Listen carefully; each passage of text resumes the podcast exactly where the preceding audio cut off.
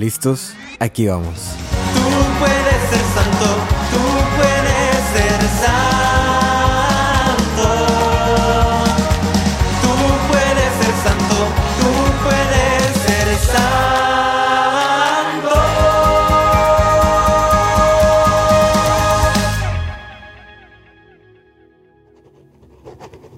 Para el discípulo más amado. En el nombre del Padre, del Hijo y del Espíritu Santo. Amén. Bienvenidos a este nuevo episodio de Para el discípulo más amado, un programa del podcast Tú puedes ser santo.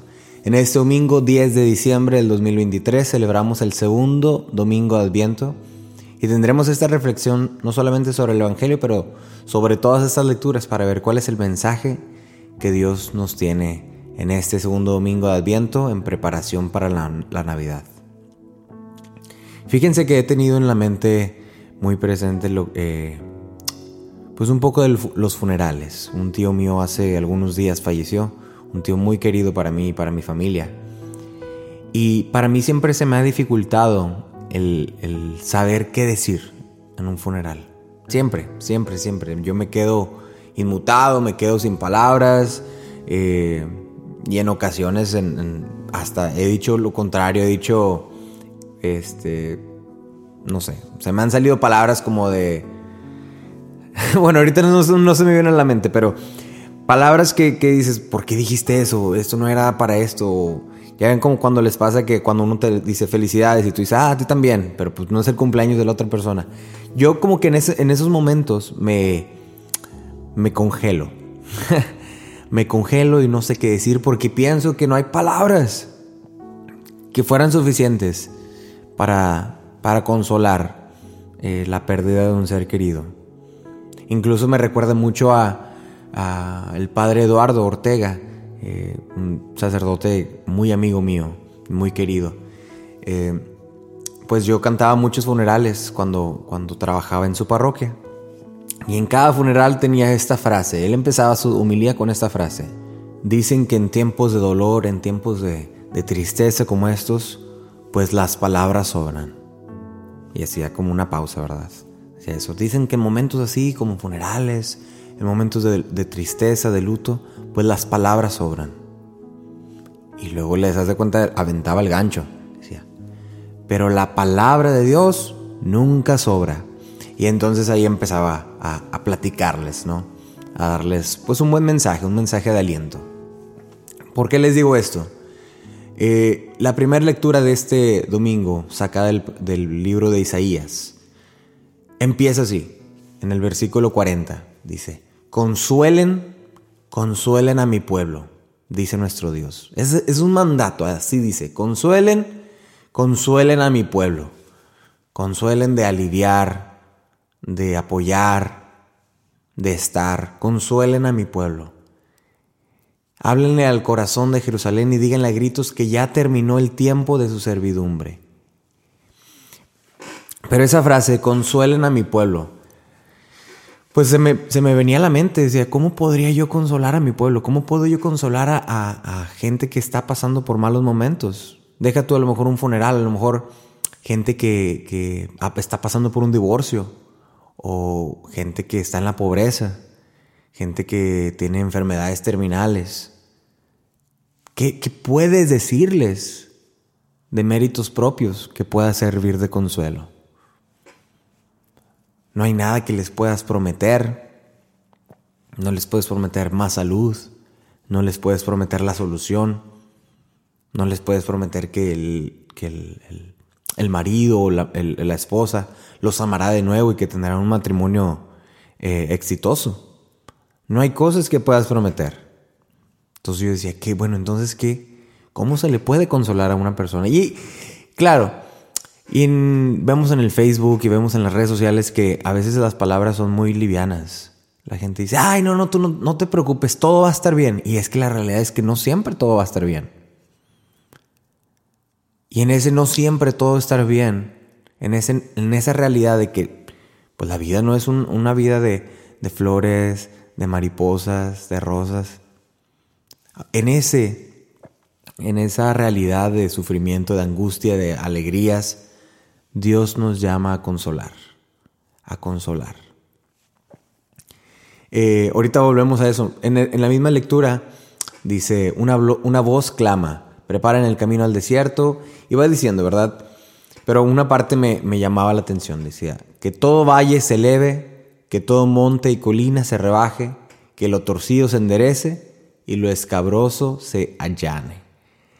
Esa, esa parte me llamaba mucho la atención, porque pienso que nos llama a todos, o sea, a los valles, a los montes, a los torcidos, a lo escabroso, nos llama a un cambio. En este tiempo de, de adviento, nos llama a un cambio. Nos llama a un cambio. Quiere decir que esta, este consolar no es solamente para los que evidentemente sufren. Este consolar no es, no es solamente para los que evidentemente están en una situación de tristeza o de angustia. Es para todos. Es para que los valles, o sea, lo aplanado, se eleve. Para que lo monte y los colinas, o sea, lo que está en alto, se rebaje. Para, lo que lo, para que lo torcido se enderece y lo escabroso se allane. O sea, para que para todos, para todos. Todos tenemos algo de lo cual debemos ser consolados, de lo cual debemos cambiar. Y continúa diciendo el profeta Isaías, sube a lo alto del monte, mensajero de buenas nuevas. Sube a lo alto del monte, mensajero de buenas nuevas, buenas noticias. Entonces, ahí está la respuesta. ¿Cómo consolamos a, esta, a esta gente? ¿Cómo consolamos al pueblo de Dios? Pues con las buenas nuevas. Pero ¿cuáles son esas buenas nuevas? ¿Cuáles son esas buenas noticias?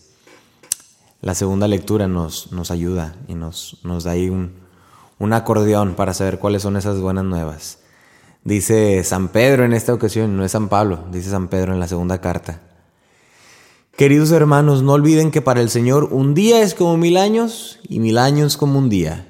No es que el Señor se tarde, como algunos suponen, en cumplir su promesa, sino que se les tiene, sino que les tiene a ustedes mucha paciencia, pues no quiere que nadie perezca, sino que todos se arrepientan. Y continúa San Pedro hablando, eh, recalco una, una parte en la que dice, Piensen con cuánta santidad y entrega deben vivir ustedes esperando y apresurando el día del Señor. Y al final culmina con esto, eh, con este párrafo muy bonito. Por lo tanto, queridos hermanos, apoyados en esta, esperanza, en esta esperanza, pongan todo su empeño en que el Señor los halle en paz con Él, sin mancha ni reproche. O sea, el llamado no solamente está en cambiar nosotros o en consolar a los demás para que también cambien sus caminos. Es estar sin mancha ni reproche y estar en paz con el Señor. Pero sobre todo dice apoyados en la esperanza. Apoyados en la esperanza. Y verán que el, tema de la esperanza, yo creo que es el hilo conductor en estas tres, estas tres lecturas. En la primera lectura veíamos eso del consuela. Consuela a mi pueblo que está desgarrado, que está... Bueno, ve y consuélalo. Y vea todo. Y súbete a lo alto y anuncia las buenas noticias. El mensaje de Isaías. El mensaje de San Pedro. Hey, no olviden que un día, que en cualquier momento esto puede pasar. El Señor cumple su promesa, pero les tiene paciencia porque quiere que todos, que nadie se pierda. Por lo tanto, apoyados en esa esperanza, pongan todo su empeño en que el Señor los halle con paz, los halle en paz con Él, sin mancha ni reproche. O sea que todos debemos estar en un constante cambio. Y el Evangelio, el Evangelio de este domingo. El Evangelio según San Marcos, el primer capítulo, los primeros versículos, pero el primer versículo yo creo que es el más potente Dice, este es el principio del Evangelio de Jesucristo, Hijo de Dios. El libro del profeta eh, Isaías está escrito y va haciendo referencia a la primera lectura que leímos. Pero dice, este es el principio del Evangelio de Jesucristo, Hijo de Dios. ¿Por qué es importante eso? Es como cuando vas con el doctor. Vas con el doctor y digamos, estás esperando unos eh, resultados, porque probablemente tienes alguna enfermedad este, muy difícil, muy, muy, muy letal. Y estás esperando y, ay, ¿qué me va a decir? A ver si salió bien, a ver si salió benigno, maligno. Y que llegue el doctor y diga, bueno, fíjate que pues estuvimos platicando, el doctor ese y otro, y luego nos fuimos al laboratorio y ya estábamos checando y fíjate que encontramos, dices, ya, córtale con el rollo y dime la verdad, dime sí o no, o sea, suéltamelo así, suéltame la verdad de una vez. De la, de, la misma manera Marcos así lo, lo pone en este Evangelio. Este es el principio del Evangelio de Jesucristo, Hijo de Dios. En una, en una oración te dijo todo. Evangelio recordemos que, es buenas noticias. Ese es el principio de las buenas noticias de Jesucristo. Jesucristo significaba eh, el, ungido, el enviado, el Hijo de Dios, el Mesías. Del enviado, el que era el Mesías. Esto es buenísimas noticias para el, para el, pueblo judío en aquellos tiempos, porque por tanto, por muchos años esperaban a ese Mesías, a ese enviado, a ese elegido. Y Marcos en una, en una oración lo dice, este es el principio, el inicio de las buenas noticias, del que fue enviado y del que está ungido. En una oración, haz de cuenta que el doctor te dijera, este es el principio de que no tienes cáncer y de que tienes una vida próspera. Pues ¿cómo te pondrías con esas noticias, no? Entonces por eso les digo que el, hilo conductor de esas tres lecturas es la esperanza. La esperanza. Eh, he, estado viendo una, una, serie, una serie de un sacerdote. No es una serie de televisión, sino es una serie, un estudio, digamos, un estudio bíblico, un estudio en televisión. No sé cómo se llame, pero es se llama Rescue Project. Y este padre, padre John Ricardo, dentro de su serie habla de otra serie. habla de eh, una serie que se llama The Man in the High Castle, el hombre del castillo o el hombre en el castillo. Y esta serie básicamente que nunca la he visto, pero bueno, él, presentó esta, esta escena. Es una serie que está en Amazon, que la trama es, digamos, algo simple eh, dentro de lo que cabe. Es la vida en Estados Unidos de acuerdo a otra realidad, de acuerdo a la realidad en la cual la Segunda Guerra Mundial sí ganaron los nazis y Estados Unidos está eh, ahora gobernado. La mitad es el imperio alemán y la otra mitad es el imperio japonés. Es una, una realidad alterna. Es, es qué hubiera pasado si en la guerra, en la Segunda Guerra Mundial, si hubieran ganado los nazis y Japón también hubiera ganado. O sea, si Estados Unidos hubiera perdido la guerra. Y entonces, bueno, están este, la mitad de Estados Unidos, la mitad eh, este, está gobernada por los, los, alemanes, por los nazis, y la mitad eh, oeste está gobernada por, por los, los, japoneses, ¿no?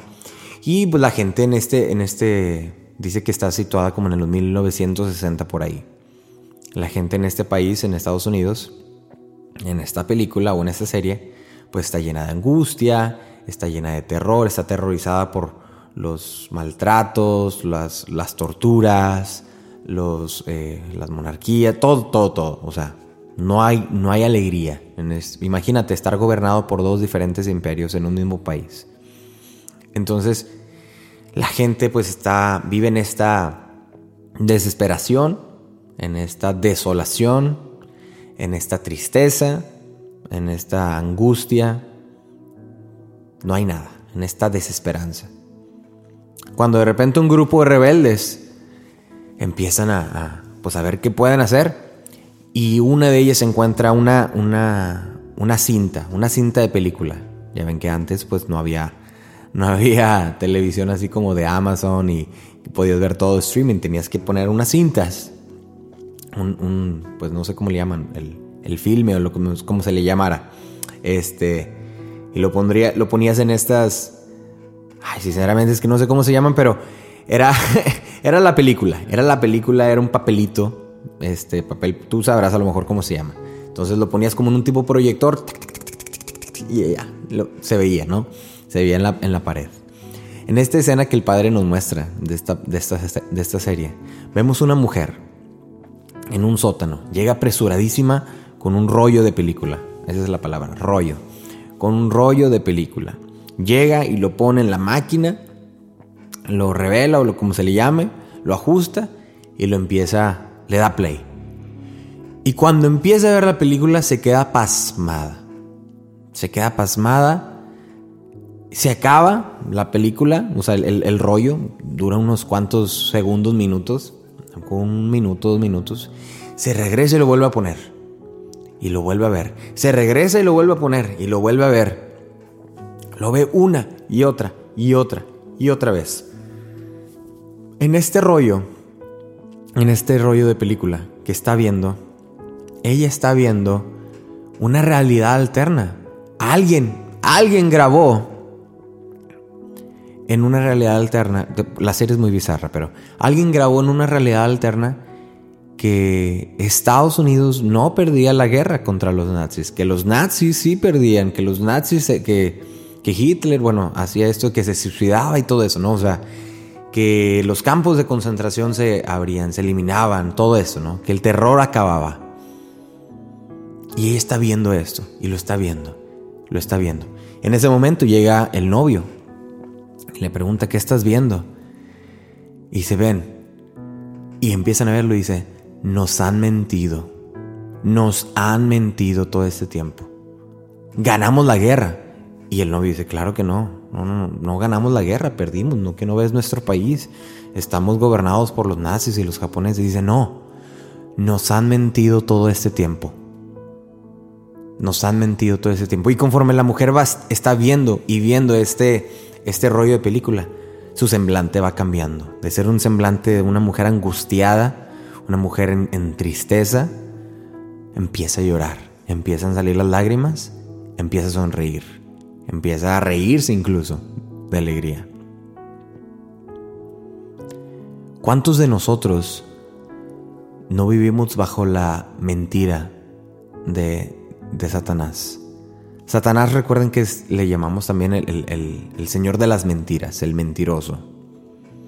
¿Cuántos de nosotros estamos viendo un, rollo de película que no es el nuestro?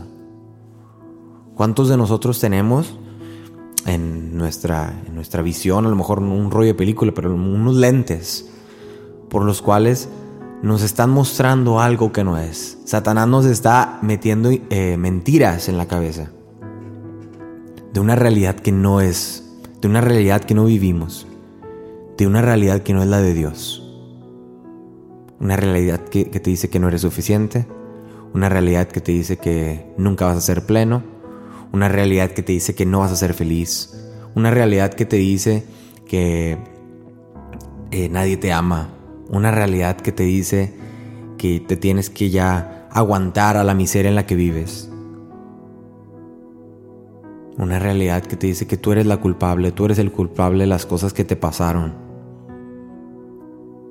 Y vivimos con este rollo de película, esa, esa película, esa, esa, esa realidad, esa perspectiva. ¿Cuál es entonces nuestra, nuestra misión? Nuestra misión en este Evangelio, en este domingo, es consolar a nuestro pueblo. Consolar a nuestro pueblo y decirle, hay esperanza. Hay un rollo de película que tú aún no has visto. Hay un filme que aún no has visto. Te han estado mintiendo todo este tiempo. Esa no es la verdad. Hay otra realidad, hay otra vida, hay una buena noticia. Hay una buena noticia. Eso es a lo que nos llama en este, en este evangelio. San Marcos dice, a decir, este es el principio de las buenas noticias, del ungido, del enviado. A proclamar la buena noticia de que hay cosas malas en este mundo, de que hay cosas horribles, horrorosas. Pero que ese no es el rollo final, esa no es la película completa. Que hay otra historia. Que hay una historia que tú no conoces. Que te han estado mintiendo. Te ha estado mintiendo eh, Satanás, el Señor de las mentiras. Te han estado mintiendo. Y entonces nos cabe la pregunta, bueno, ¿eh, ¿qué mentiras me estoy creyendo? ¿qué mentiras me estoy creyendo? Que no voy a ser feliz, que ya con esto se acabó mi vida, que no voy a poder volver a amar, que voy a vivir triste toda la vida, que con esto, eh, con este trabajo que me, me corrieron, ya, ahí se acabó mi carrera. ¿Cuáles son las mentiras que te está haciendo creer? Y ya para terminar, fíjense que en esta mañana es bien curioso, bien curioso. Esta mañana eh, que estaba grabando esto, eh, perdón, esta mañana antes de grabar esto, tuve un sueño. Y en mi sueño, de la nada, se me, estaba soñando con una noria, una noria. Una noria, yo tenía el concepto de que era como un pozo de agua, pero al parecer una noria es como esa rueda hidráulica, ¿no? Esa como, como tipo las ruedas de la fortuna, que llevan sus, sus carritos y todo eso, pero es, en, está en el agua eh, aquí un poquito de, clase de ciencia. Entonces, esta rueda hidráulica, esta noria, acarrea agua, va de acuerdo a la corriente del, río. El río es quien la mueve y el río es eh, hacia una dirección y la rueda gira en esa misma dirección, acarreando agua y esta agua la eleva, la va elevando, la va elevando y cuando llega al punto alto, eh, se topa como con un pequeño canal, donde el agua cae en ese canal y de ese canal ya pues se va a distribuirse a la ciudad o a más lugares, ¿no? O al pueblo pequeño que, que esté por ahí. Entonces es, una, es un, invento que está planeado para que del agua del río, con la fuerza que lleva ese río, se eleve el, el de, gire la rueda el agua se eleve, o sea, se lleve por esas canastas y caiga en, esa, en ese canal que está más elevado que el río, ¿verdad? Eh, y yo estaba soñando con esto, yo estaba soñando con esta noria. ¿Por qué sueño con tanto con una noria? Y la noria, y la noria. Y yo estaba tratando en mi sueño, tratando de descubrir cómo funciona la noria. Entonces despertando, agarré mi celular y, a ver, me voy a poner a investigar qué es una noria. Y ya lo empecé a ver, y lo empecé a ver, y lo empecé a estudiar. Y dije, Señor, ¿qué me quieres decir? ¿Por qué estoy soñando con una noria? y, al, decir que me, por qué estoy soñando no me refiero a que los sueños tengan un significado ni nada, sino que me cayó el 20. Dije, mira, yo creo que podemos comparar el Evangelio de este domingo con una noria. Tenemos el río de vida, y esta es una analogía que, bueno, a ver si funciona o no funciona. Tenemos el río de vida que es, es, es, es Dios, ¿verdad? Es Dios con su gracia su Espíritu Santo, es un río de vida fluye y fluye. Y de ese río, dice el Salmo número uno, eh, alimenta este, los campos, nacen los árboles verdes, frutas y demás, ¿no?